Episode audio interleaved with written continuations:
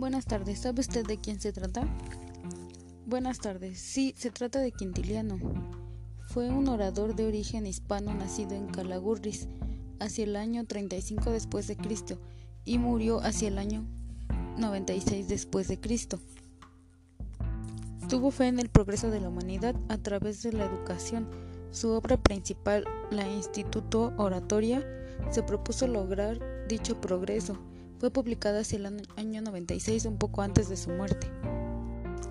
El emperador Vespasiano lo señaló como el primer profesor de retórica latina en recibir un salario pagado por el Estado. Oh, vaya, qué interesante. ¿Y qué fue lo que realizó Quintiliano? En general contribuyó a transformar la situación intelectual de su tiempo.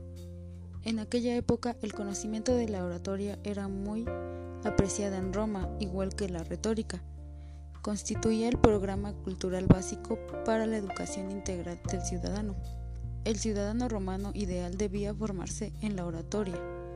Rechaza cualquier dogmatismo estricto y está a favor de la capacidad de elección del individuo.